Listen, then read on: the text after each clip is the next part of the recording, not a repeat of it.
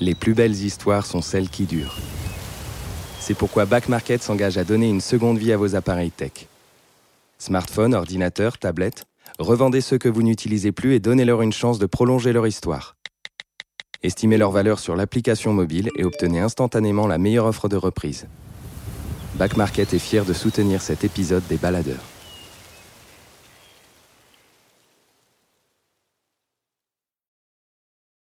Les baladeurs, une série audio Les Others. Des balades, des aventures, Des aventures. des mésaventures en pleine nature. Prêt pour le départ? Prêt? C'est parti.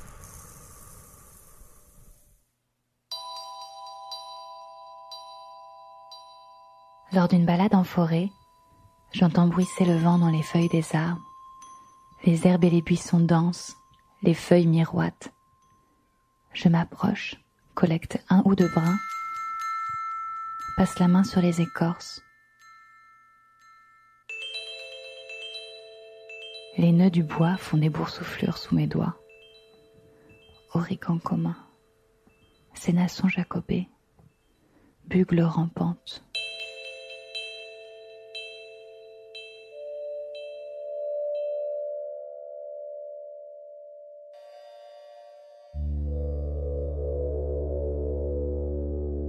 Vincent Piton se balade depuis l'enfance. Il a observé, écouté, cueilli, goûté des millions de plantes, celles de France et celles au-delà. Ses pérégrinations botaniques l'emmènent jusqu'en Nouvelle-Zélande. Débarqué tout au nord de l'archipel, il s'apprête à vivre quatre mois pour cartographier les espèces végétales sur sa route et rejoindre le sud. Sur la plage, dans la forêt, décryptera-t-il le langage des plantes? Saura-t-il évaluer leurs dangers ou jouir de leurs bienfaits?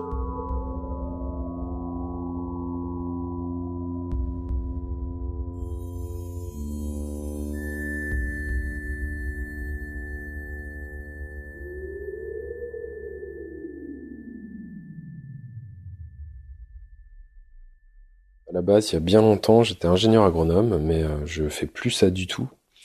Euh, maintenant, je suis accompagnateur de moyenne montagne, donc euh, je, principalement à la Réunion. Donc, je vis à la Réunion et puis euh, je me balade sur le volcan, sur, dans les cirques, à montrer les plantes sauvages aux gens. Depuis très longtemps, en fait, euh, je crois que depuis que je suis tout petit, euh, j'ai toujours une espèce de fascination sur le fait de jouer à l'Indien. Ça peut paraître un truc euh, hyper enfantin, mais bon, on finit tous par un peu essayer de vivre ses rêves de gosse, donc ça continue à, me poursuivre encore aujourd'hui.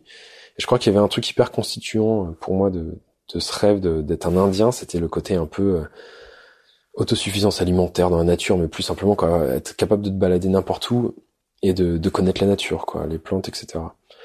Donc euh, j'ai commencé plein de, de- de petites aventures comme ça, traverser la France à vélo en mangeant des plantes. euh, à la Réunion, c'est principalement ce que je fais, donc je me balade, je montre les plantes sauvages comestibles, médicinales, etc. aux gens. Et euh, la Nouvelle-Zélande, si j'y suis, là, ben, là en fait je m'embarque pour une marche qui va faire sans doute à peu près euh, 4-5 mois pour 3000 et quelques kilomètres. Et donc de rallier la pointe extrême nord à la pointe extrême sud de l'île du Sud. Donc les deux îles, à un moment je prendre un petit bateau pour, pour euh, traverser le, le détroit. Et en cartographiant euh, toutes les plantes que, comestibles médicinales que je vais rencontrer sur la route, on fait une petite, euh, une petite carte.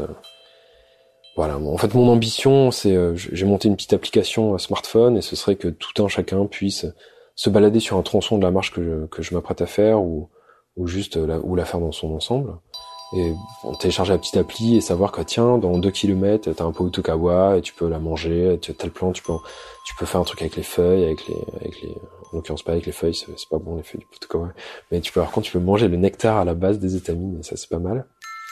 Et donc je pense que simplement avoir ces, ces quelques connaissances des plantes, ça permet de très rapidement avoir comme un rapport euh, assez intime en fait avec euh, avec notre environnement et c'est quelque chose de très apaisant. J'ai juste envie de, partager ce truc-là. Comme moi, je l'ai découvert, j'ai envie de le, rendre facile. Et démystifier un peu le côté, euh, tu vois, les plantes, c'est compliqué. Euh, oh là là, il, il faut l'appeler euh, par son nom latin et tout. Non, en vérité, je pense que... Il faut être prudent, hein, faut pas manger n'importe quoi, hein, faut pas mettre tout dans sa bouche, mais... Mais rien que connaître une vingtaine de plantes qui poussent autour de chez toi, c'est facile, c'est abordable.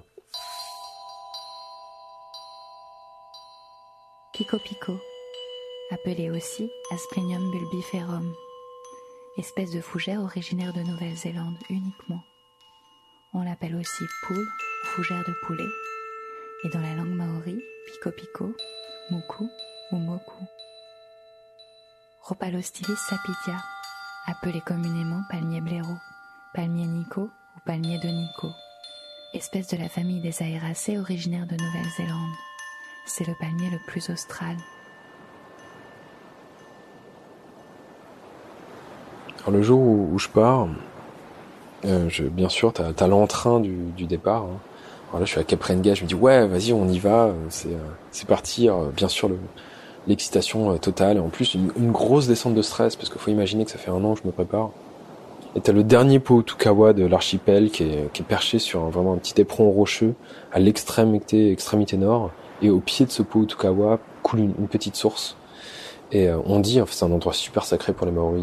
Il y a un petit sentier, tu peux le voir depuis le phare, un petit sentier qui descend pour aller au dernier arbre de l'île.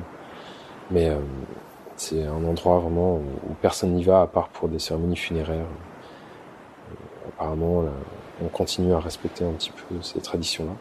Parce que de ces deux sources, en fait, on tire une légende. En fait, c'est quand les âmes volent au-dessus de l'île et arrivent au pied du Tukawa, soit elles boivent la, source de gauche, soit elles boivent la source de droite, et c'est ça qui va va amener leur âme à voler vers le, paradis, ou au contraire retourner sur l'île, avoir une existence, une nouvelle existence. Donc, euh, c'est un endroit particulier.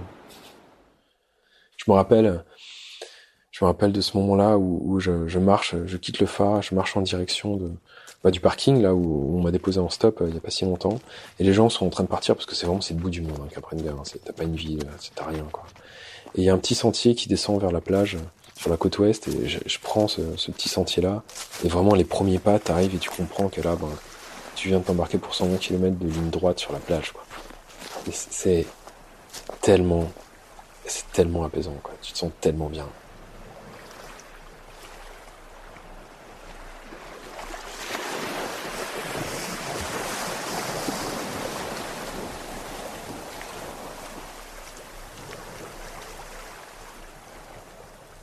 Les premiers jours sont, sont assez incroyables. J'ai envie de dire, la première journée est incroyable.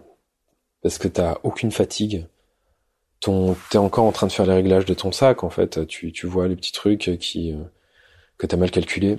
En fait, le premier truc qui me heurte déjà, mais je pense que c'est le truc qui heurte tous les gens qui s'embarquent dans des, des marches longue distance, c'est le poids du sac. Tu l'as testé, tu sais que ça va être lourd. Mais là, tu dis, hm, j'aurais peut-être pu couper ça. Donc, je commence déjà à faire le tri. Ok, d'accord. La prochaine ville, je vais, euh, je vais enlever ces, ces petits trucs-là. Et euh, voilà, le, premier jour, c'était c'était pas évident parce que marcher avec des grosses chaussures, que je me des chaussures qui font un kilo cinq la paire, en cuir sur du sable, tu finis par un petit peu euh, avoir mal aux jambes.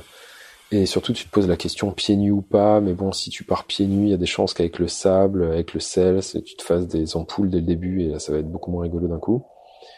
Donc le premier jour se passe, mais relativement tranquillement, et puis il faut dire que les paysages sont magnifiques. C'est très particulier, hein, la 90 miles beach, c'est c'est une ligne droite, quoi. C'est faut s'imaginer que à ta droite, t'as toujours le même régime de vagues, à ta gauche, t'as toujours la même forme de dune, à peu de choses près. Et c'est comme un, une cellule d'isolement sensoriel, mais à la fois qui est qui est, qui est infini, quoi. Ton, ton regard se perd sur un, horizon, tu, c'est absurde, quoi. C'est c'est un crash test mental euh, total, quoi. C'est, euh, de toute façon, la plupart des gens qui font cette marche disent si tu marches la, la plage, tu vas jusqu'au bout. Je comprends parce que t'as 100 fois la, la, possibilité de te poser la question, mais pourquoi je me suis embarqué dans un truc pareil? Tu mesures très vite c'est quoi l'immensité d'une, d'une journée à faire une ligne droite. C'est, euh, c'est vertigineux, quoi. Donc ton esprit cherche désespérément quelque chose pour t'occuper tu comprends très vite que si tu mets tes écouteurs pour écouter de la musique, ça va très mal se passer parce qu'en fait tu vas devenir complètement accro à la stimulation sensorielle, il va te falloir de la musique, quelque chose à quoi penser. J'y viendrai, hein. mais euh, les premiers jours je m'y refuse. Et euh, parce qu'en plus j'en ai, pas vraiment envie. Et surtout ce qui est très drôle, si tu vois le moindre petit point sur l'horizon devient une, balise kilométrique. Et euh, c'est genre tu vois un point loin et tu te poses littéralement pendant une heure et demie la question, alors qu'est-ce que c'est? Est-ce que c'est une mouette morte ou est-ce que c'est un, bout de bois?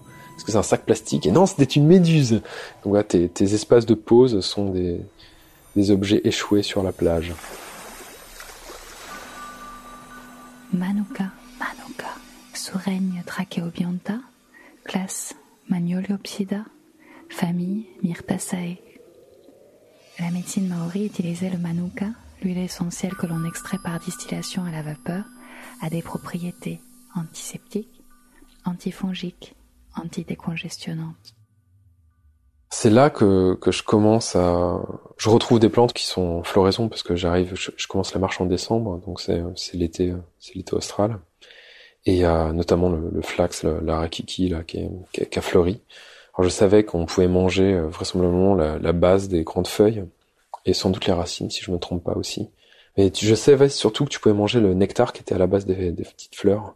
donc euh, j'en trouve euh, et c'est super bon, tu vois. C'est tu trouves ces espèces de, de petites fleurs rouges en cornet et t'as qu'à sortir l'étamine et, ouvrir un petit peu le, la feuille et, manger la petite goutte de nectar qui est à la base de cette petite ce, ce petit cône là. C'est excellent. Et en plus, si tu restes suffisamment autour de ta plante, tu vas voir, elle va re-remplir la feuille en, nectar. Si tu t'es bien débrouillé pour juste aspirer sans, sans arracher la feuille. Et très ce qui est marrant, c'est que je, je, vois que c'est à peu près toujours les mêmes oiseaux qui raffolent de tel ou tel nectar. Je me retrouve en compétition directe avec les, je crois que c'était les tuituis euh, qui, qui adoraient ça.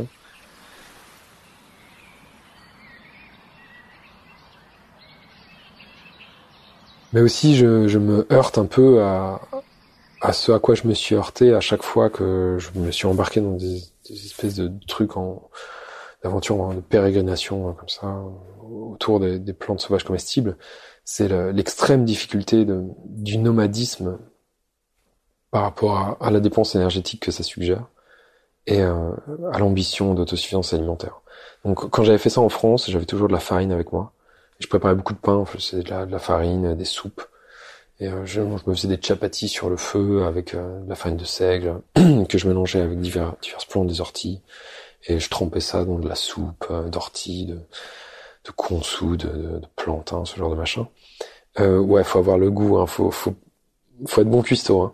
ou bien faut avoir des exigences alimentaires, on va dire assez rudimentaires, mais ou bien être fort dans les dosages d'épices. Les épices vous sauvent la vie bien des fois. Et donc là, je me rends compte que ouais, ouais, c'est si je devais me nourrir pendant 120 bornes de fleurs de flax, ce serait un petit peu compliqué. Mais ça se ferait, hein. Il y a des gars qui marchent euh, super longtemps en jeûnant complètement. Ça, ça peut se faire.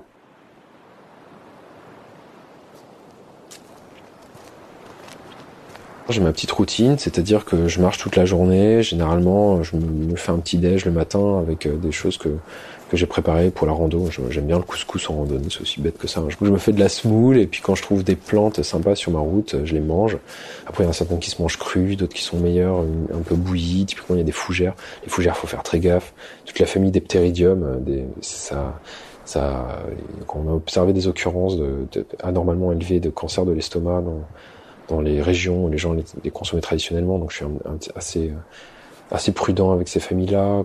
La famille des blechnum, par contre, faut les bouillir. je me suis fait plein de trucs, des pains aux fougères.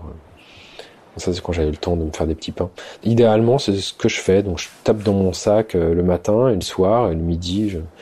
Et durant tout le long, je, grignote ce que je trouve.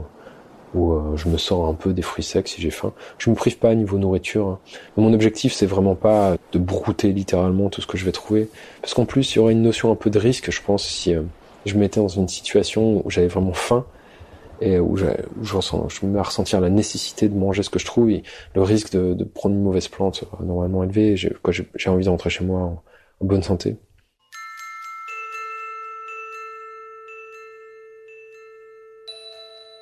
En fait, ça fait vraiment un bout de temps que j'essaie de récupérer des données en France. je bosse en Amérique latine aussi euh, sur ce genre de thématique. Et il y a une espèce de point commun sur le fait de communiquer du savoir sur les, les savoirs euh, ancestraux, euh, traditionnels, de euh, ethno c'est que généralement, c'est assez dur d'avoir du partage de connaissances.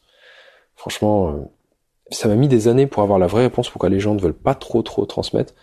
Donc en Bolivie, c'était des Amérindiens qui voulaient pas spécialement transmettre, ou j'ai travaillé un temps avec quelqu'un qui officiait comme chaman dans une communauté et c'est, il était vraiment un peu frileux. Alors peut-être qu'il y a une peur de que ce soit un agent de bioprospection camouflé, qui est de la récupération, mais c'est il y a quelque chose au-delà. C'est ce qu'on m'a appris à la Réunion récemment. Un, vieux guide super.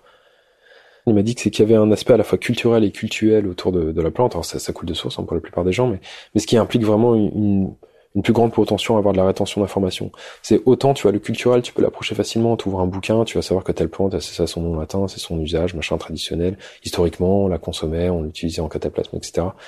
Mais dès qu'il y a une dimension qui est à la fois culturelle et à la fois cultuelle, c'est-à-dire que cette plante, elle prend aussi part dans des rituels, il y a une notion de sacré.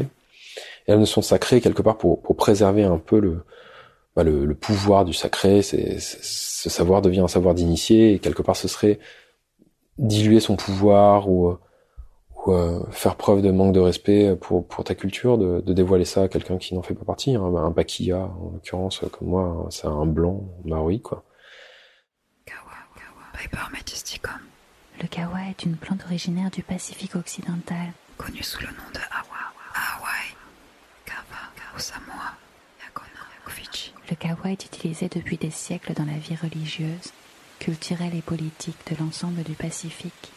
Donc, euh, en Nouvelle-Zélande, j'ai fait un peu le tour de toutes les, on va dire, les communautés euh, traditionnellement, hein, les, communautés euh, Facebook qui parlaient de, plantes sauvages, essayer de chercher sur Google euh, les gars qui avaient écrit des, des, ouvrages sur le sur le sujet. Et euh, très très peu, très très peu m'ont répondu, alors que j'ai clairement présenté mes intentions. Le kawa, connu depuis au moins 2000 ans par les Océaniens, est en fait la racine d'un cultivar du poivrier sauvage qui ne pousse qu'au Vanuatu, à Wallis et Futuna, aux Fidji et dans quelques îles avoisinantes. Le rhizome contient environ 50% d'amidon il contient aussi une résine riche en kawalactone, substance aromatique non azotée.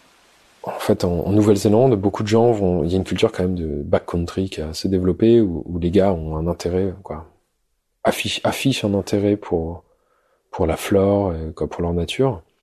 Et comme très souvent, en fait, tu vas avoir des gars qui vont te dire qu'ils ont une connaissance, mais en fait, ils ont une connaissance très très réduite. Et c'est pas de leur faute, hein, c'est juste, euh, c'est euh, déjà d'une part au niveau des plantes, c'est souvent plus réduit qu'au niveau de la chasse et de la pêche. Je sais pas pourquoi. Hein, c'est, on va dire que la plante, ça semble plus cryptique comme connaissance. Donc euh, il y a des super, une super communauté de chasseurs-pêcheurs là-bas, mais alors euh, au niveau des plantes, c'est, assez limité. Le rhizome de kawa possède des propriétés anesthésiantes, relaxantes, stimulantes, euphorisantes. Il est hypnotique, à forte dose. Le rhizome peut être mâché, râpé, avalé sous forme de gélules consommé en infusion, connu sous le nom de Teokawa, au goût aigre et piquant. Et donc moi, j'ai affiché mon intention auprès de, certains gars, dire moi tout ce que je veux, c'est créer une carte pour que les jeunes Maoris puissent télécharger ça sur un smartphone et savoir que tu vois là, t'as un Mamaku, là t'as un Poutukawa, là t'as un Kawakawa, quoi. Tu sais, c'est que des noms un peu comme ça. Et euh, de, de, juste aller voir ces plantes là, quoi. Et, euh, et pourtant, les gars voulaient pas trop, trop me rencontrer ni rien. Donc, en fait, j'ai eu du bol. Ça, à chaque fois, ça s'est passé par des concours incroyables de circonstances. Et, euh, donc, je suis allé voir des, gens en disant, ah, tiens, regarde, c'est une feuille de, de Kawakawa. Euh, j'ai lu euh, dans un bouquin que tu peux faire du thé avec. Est-ce que tu fais du thé avec, etc. Quand t'arrives avec déjà une connaissance et que t'arrives déjà en visuel, que t'arrives avec la feuille, eh, regarde, tu connais ce truc-là. Les gens sont beaucoup plus prompts à te parler.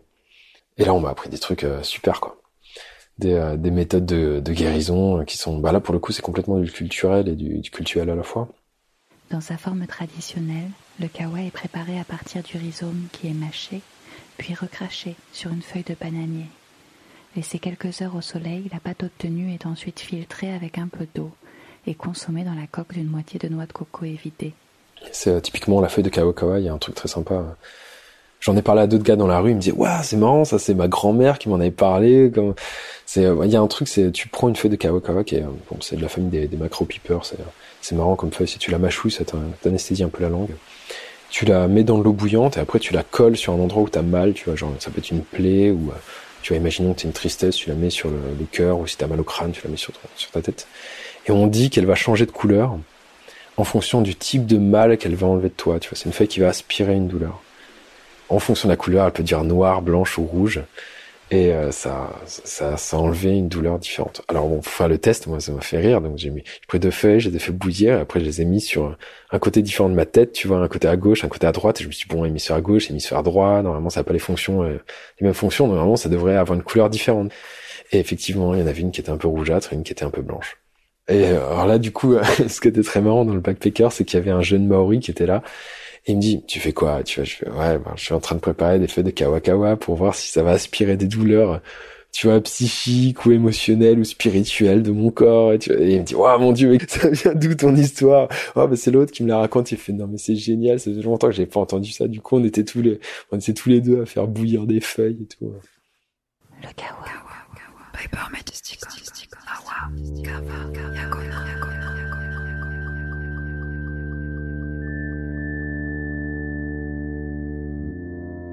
Les 120 km, je m'étais dit que j'allais faire 30 km par jour. Et j'arrive enfin dans ces, ces, jolies forêts de kauri. Euh, alors on n'en parle pas assez, hein. c'est la Nouvelle-Zélande, généralement l'image d'Épinal qu'on a de, de, cette île, de cet archipel, c'est euh, des montagnes, c'est Seigneur des Anneaux en fait, hein. c'est euh, le Mordor, t'imagines terre brûlée, alors qu'en fait, c'est euh, une île qui s'étend sur un, gradient de, latitude euh, absolument gigantesque. Donc si tu vas au, nord de l'île du Nord, c'est tropical, hein, c'est des, fougères arborescentes. D'ailleurs, pour toutes les personnes qui sont déjà allées à La Réunion et qui connaissent la forêt de Bélouve, ce genre de choses, c'est à peu près la même chose. quoi. C'était vraiment ce qu'on appelle des fangeants, des, grandes fougères arborescentes. C'est la forêt du Gondwana. C'est vestigial de, ce qui est resté des, grandes forêts qui peuplaient le premier continent. Par contre, au sud du sud, ouais, là, c'est vraiment ce qu'on appelle les Alpes du Sud, où là, c'est pelé, euh, fait perdre, c'est beaucoup plus haut. Donc euh, là, j'arrive dans ces forêts de, de kaori qui sont magnifiques, qui sont des arbres gigantesques, vous imaginez, c'est des troncs qui font plusieurs mètres de diamètre. Vraiment, tu t'arrêtes devant eux, t'as envie de te prosterner, quoi. C'est, y a pas de doute, quoi. Et euh, une forme de, tu ressens la forêt de manière très différente. C'est, je pense qu'on a tous des espèces de sens animaux. On a des espèces de sens qui sont au fond de nous et qu'on qu'on n'utilise pas vraiment parce qu'on n'est pas amené, on n'a pas la nécessité de les utiliser. Mais si tu te retrouves catapulté en forêt, tes sens s'aiguisent, tu vois, ton, ton ouïe devient beaucoup, beaucoup plus sensible, ton, ton regard. Il y avait un moment où très honnêtement j'avais l'impression de vraiment sentir qu'un cervidé était passé sur le sentier. Peut-être qu'il était à côté de moi en fait, qu'il était bien planqué, il bougeait pas, je l'avais pas détecté, mais... Et euh, je me rappelle de ce jour très étrange où... Euh, je traverse une forêt et, euh, et ça faisait un bout de temps que je marchais et je sens une odeur de comment dire de brûleur. Il y a un y a un gars qui cuisine, mais euh, qui cuisine pas. Je le sens clairement. Il y a un gars qui vient d'allumer un réchaud quelque part, tu vois. Et euh, je me balade, mais franchement j'étais super loin. C'était absurde de voir un qui a une effluve. Et je descends, j'arrive en bas d'une petite pente et et ma tête se tourne sur la gauche et, je vois un gars qui est en train de cuisiner et on, tu vois, on est étonné parce qu'il n'y a personne, tu vois. Donc on, échange quelques amabilités. Et euh, je me rends aussi très vite compte que j'ai pas du tout envie, de, parce que je m'étais dit que j'allais bivouacer à côté, de, à l'endroit où le gars était, parce que c'était à côté d'un petit point d'eau. Et je me dis bon, je vais aller bivouacer ailleurs parce que j'ai pas envie du tout en fait d'être à côté de quelqu'un d'autre. Et c'est là que ça devient un peu étrange parce que tu dis mon Dieu, mais euh, genre ça fait trois jours que j'ai parlé à personne, je vois quelqu'un et je veux toujours pas parler à quelqu'un. Et donc je continue ma route, hein, je m'éloigne, je m'éloigne. Et, euh,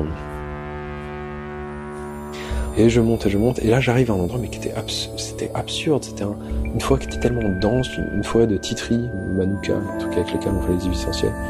Il y a une espèce de, petite clairière. La clairière la plus euh, la plus accueillante du monde, quoi. C'est absurde. Il y a une clairière, il y a un, dernier rayon de soleil, l'herbe est grasse et verte. mon Dieu, t'es sur un coussin.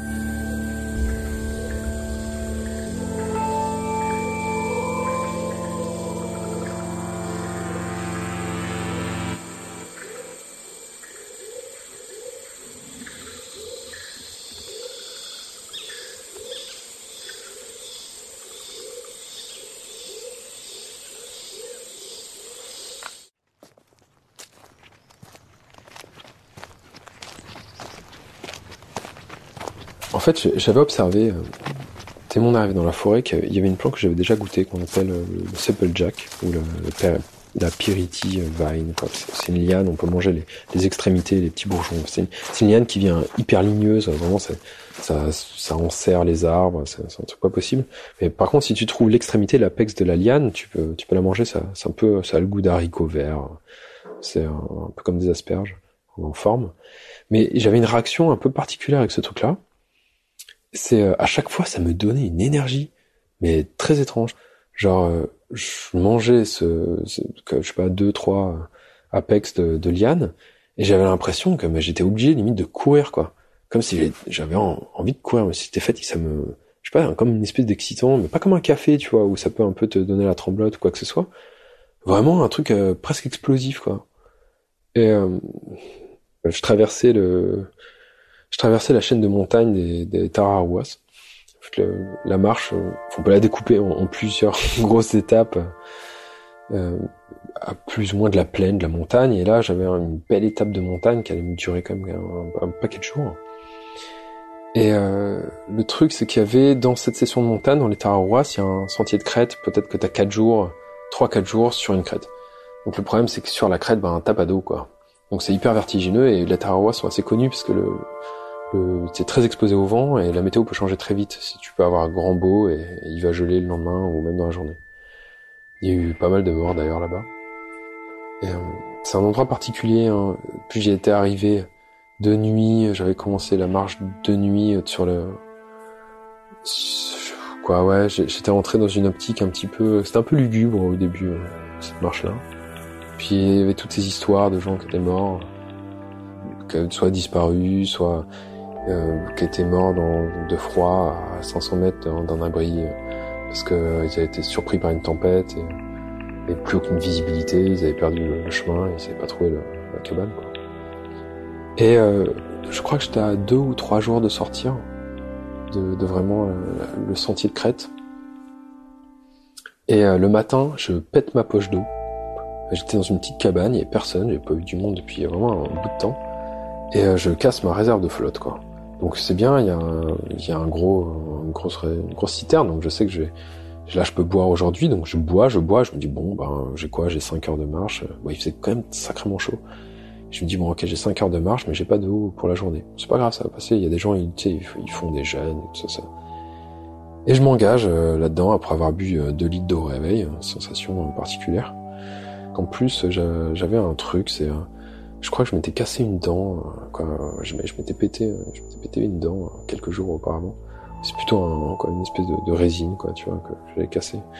Donc j'étais un peu affaibli, j'étais pas de très bonne humeur, et puis là je commençais à être déshydraté, et puis c'était la fin d'une longue marche. En plus, et à chaque fois il y a ce truc-là, c'est à chaque fois quand je m'engageais sur un, un, tronçon montagneux, avant de quitter un massif, les derniers jours avant de quitter le massif, c'est comme si c'était plus dur.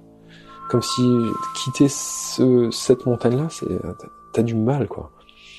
Donc je m'engage et là en fait je prends un, méchant coup de chaud hein, dans la journée euh, parce que euh, plein cagnard, euh, sous le soleil, en pleine crête, pas pas d'onde du tout et je sens que je commence vraiment à à pas aller bien du tout quoi. J'ai quand j'ai la tête qui tourne mais bon ça va aller mais c'est juste j'ai chaud j'ai chaud. Ce qu'il me faudrait ce serait juste un demi litre de flotte pour mouiller mon mon espèce de, de, foulard et me le mettre sur la tête pour me refroidir parce que vraiment je, quand j'ai chaud j'ai chaud j'ai chaud et en fait, j'ai là, j'ai une alu, quoi. J'ai une alu de déshydratation. Et je fais, oh là là, qu'est-ce qui se passe? Je m'assois, je fais une pause, et je vois un point blanc au loin sur l'autre crête, qui ce que je me rends compte plus tard. C'est une espèce de, de, balise météo, un truc comme ça. Et je vois le point blanc, et plus je le regarde, et plus je me dis, mais en fait, c'est quelqu'un en blanc qui me fait coucou. Et je l'observe, et je sais, mais je me dis, mais c'est pas possible. C'est pas possible. Et pourtant, je le vois qui fait coucou, tu vois. Et je dis, mais non, mais c'est en fait, c'est juste, tu sais, les volutes avec la chaleur qui déforment un peu les perspectives. Je me rends compte que là, ouais, non, je suis fatigué, quoi. Je suis vraiment fatigué. Il va falloir, il va falloir terminer cette journée rapidement. Il faut pas trop s'attarder. Et puis il y avait tout ce truc un peu pesant, pesant d'un sentier où il y a eu des accidents. Donc je me dis bon, bah, on va pas trop attendre et, on, on, avance. Et typiquement, bah là, été une journée assez longue et euh, et je me rappellerai toujours quand sur la descente, euh, j'ai retrouvé de la forêt, enfin j'en ai pas vu depuis des jours. Et là j'ai trouvé du supplejack. Et mon dieu, comme cette, cette fameuse liane m'a aidé à, à, rentrer sur chemin. C'est là en fait où tu redécouvres un peu le... le côté un peu nourricier de la forêt, quoi, ou limite providentiel, ou mais il n'y avait pas une dimension. Je me sentais pas très bien accueilli quand même. Hein. Ce jour-là, j'avais l'impression que c'était un peu aller dégage. Quoi. Redescends dans la vallée, quitte la crête et, mets-toi à l'ombre. Mais en fait, c'est un peu ce que je recherchais hein, dans, dans la forêt ou, ou dans cette espèce d'aventure immersive. C'est le, le moment où tu te sens porté par quelque chose, par, par la nature, quoi. Qu'il y ait une espèce de sentiment de confiance et confiance qui soit basée sur sur, sur de l'expérience où tu vois, t'as as échappé d'un pépin euh, grâce à tes connaissances ou grâce à simplement une espèce de, de côté un peu providentiel de la nature. Et euh, j'ai trouvé un petit cours d'eau, en fait, euh, en, redescendant, il y a une petite ravine. Je me rappelle, j'ai entendu de loin, j'ai entendu le petit glouglou de, la rivière, et je me suis posé et, et j'ai filtré de l'eau comme j'ai pu, parce que j'avais toujours mon filtre. Euh, j'ai bu, euh, j'ai bu directement avec le filtre. Je sais plus, j'ai dû remplir ma timbale ou un truc comme ça. Il y avait du Jack à côté. Et j'ai genre fait le tour, j'ai juste bu et mangé du Jack à fond. Ce qui était très problématique parce qu'après j'avais une patate improbable.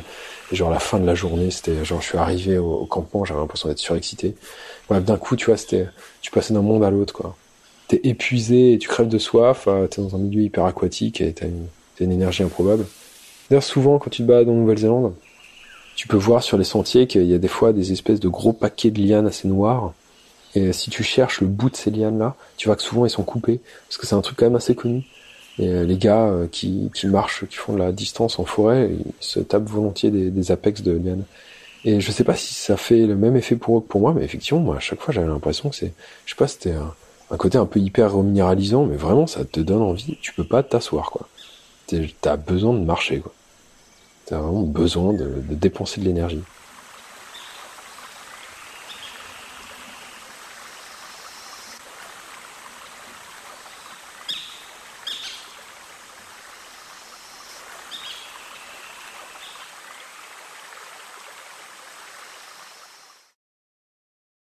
Quand tu arrives à la fin, c'est euh, une ville qui s'appelle Bluff, où il y a un petit panneau tu sais, multidirectionnel avec des, des directions, là, tu vois, genre ah, 15 000 km New York, blablabla.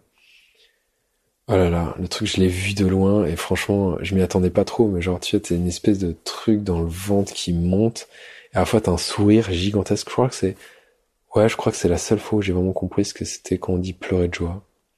Et euh, c'est vraiment étonnant. Hein. C'est, euh, c'est une émotion étrange, c'est euh, t'as un truc que t'as contenu, tu t'es même pas rendu compte que tu le contenais, et c'est là. Et euh, j'ai eu l'impression de voir ce poteau, tu vois, et j'ai tapé dessus, tu vois, du, du, plat de la main, et euh, c'était genre, ah, c'était tellement agréable d'être au, au, bout de tout ce truc-là. Puis je me suis juste assis, et j'ai regardé le, le, le ressac euh, bouger un peu les gros kelp, qui sont des, grosses, euh, des, magnifiques algues, un gros paquet de kelp sous, le rocher. Et regarder le ressac. Et, euh, et la mer, quoi. Et m'asseoir un peu, mais attendre, tu vois. Très étonnamment, tu t'assois.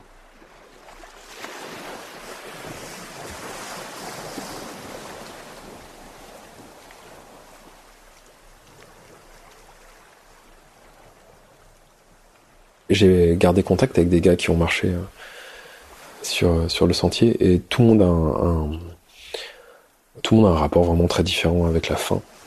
Et certains disent, tu vois, c'est marrant, euh, pendant des mois j'attendais la fin et j'arrive à la fin, j'ai rien ressenti. Certains m'ont dit ça, vraiment, euh, pas du tout, hein, ça a été quand même un sacré truc. Hein.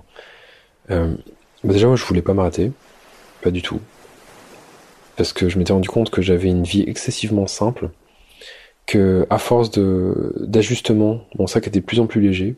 Je savais de plus en plus ce qu'il me fallait pour parcourir, tu vois, c'est j'avais une espèce de, de calcul euh, instinctif de tiens 200 km, ça fait tel nombre de jours, il me faut telle quantité de nourriture et je vais passer par là.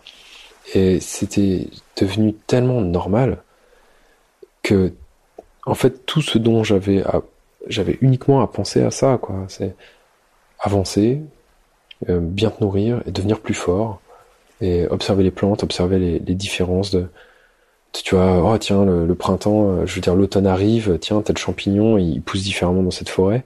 Tu commences à être de plus en plus attentif, à avoir le regard de, de plus en plus aiguisée. C'est une vie qui est tellement saine, en fait, qui est très simple.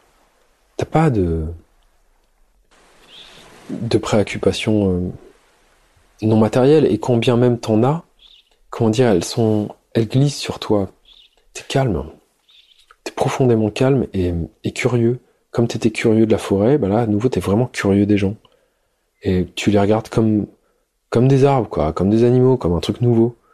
Et vraiment, t'as ce nouveau regard d'intérêt, d'intérêt véritable. Et malheureusement, ce regard se perd.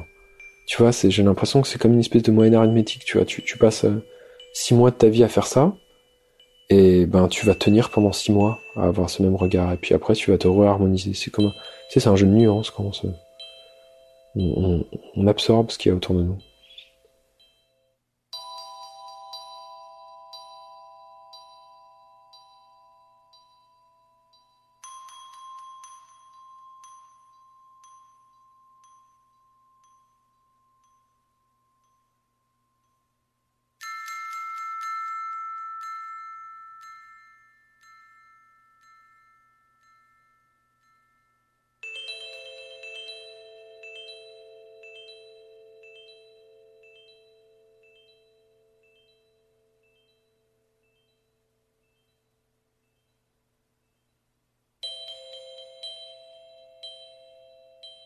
Les Baladeurs, podcast Léo Seurs, signé Camille Juzo, musique originale Alison Brassac, mixage Laurie Galigani.